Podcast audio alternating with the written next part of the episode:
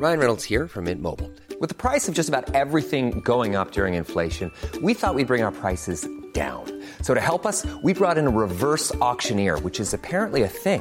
Mint Mobile unlimited premium wireless. Ready to get 30, 30, bit to get 30, bit to get 20, 20, 20, bit to get 20, 20, bit to get 15, 15, 15, 15 just 15 bucks a month. So, Give it a try at mintmobile.com slash switch.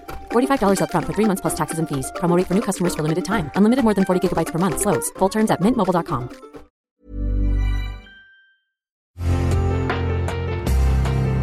Una imagen vale más que mil palabras y a veces con tan solo escuchar viajamos al mundo infinito de la reflexión. Esta es la imagen del día con Adela Micha.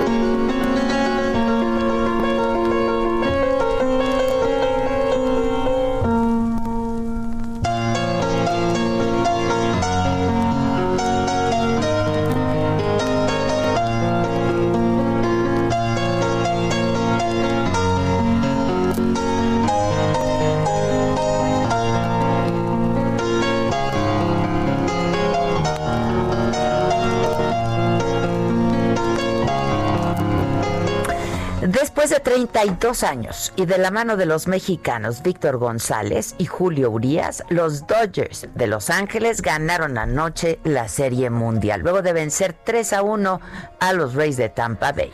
La participación de nuestros paisanos fue fundamental para el triunfo en el sexto juego del Clásico de Otoño, que tuvo como escenario el nuevo estadio de los Rangers de Texas, el Globe Life Field, ante poco más de 11 mil esto por la pandemia.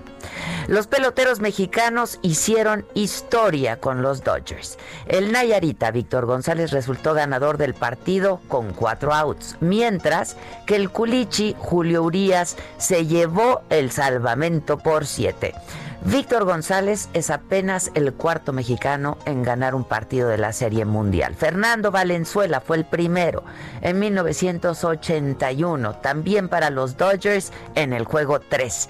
Aurelio López con los Tigres de Detroit en el juego 5. José Urquidi con los Astros de Houston en el juego 4 y Víctor González en el juego 6. Una noche memorable, dicen los que saben, mágica histórica.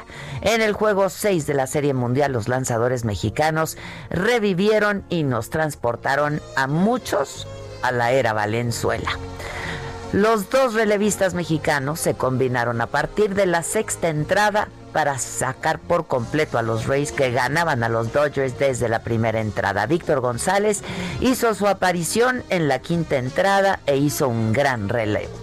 Sacó el último out de la quinta entrada con un rodado y regresó en la sexta entrada y la sacó de manera impecable pinchando a tres. Y después llegó Urias para abrir la séptima entrada, ya con los Dodgers arriba en el marcador. Julio necesitaba siete outs para darle el campeonato a los Dodgers y solo cuatro lanzamientos fueron suficientes para conseguir el out que faltaba. En la octava entrada, Cody Bellinger y Edwin Ríos, quien entró en reemplazo de Justin Turner en la tercera base, se lucieron también. Urias ponchó al tercero que enfrentó y con 14 picheos ya había conseguido cuatro outs. Urias salió para la novena con la tranquilidad que le dio una carrera más con el jonrón de Mookie Betts para el definitivo 3 a 1. La novena entrada comenzó con un out elevado al derecho de Manuel Margot y la cerró ponchando a Broso y a Adams para iniciar así una celebración emocionantísima que había esperado solamente 32 años.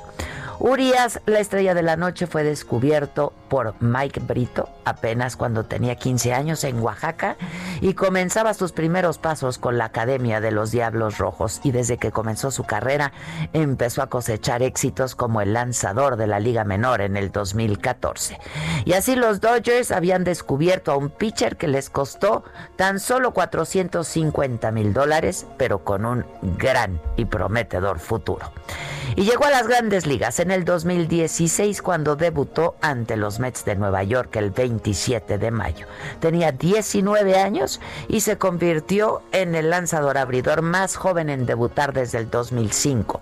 Fue también el lanzador abridor más joven para los Dodgers desde que Rex Barney lo hizo en 1943 a los 18. Su sueldo es de 2.3 millones de dólares y luego de la noche mexicana del martes y su gran actuación en la Serie Mundial, pues podría aumentar sustancialmente.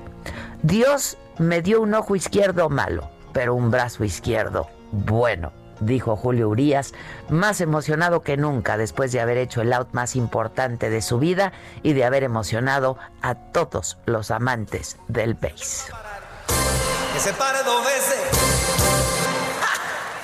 Pelotero a la bola. A todos les gusta jugar con la bola. Yo tengo un sobrino que juega la bola. La bola, la bola, la bola.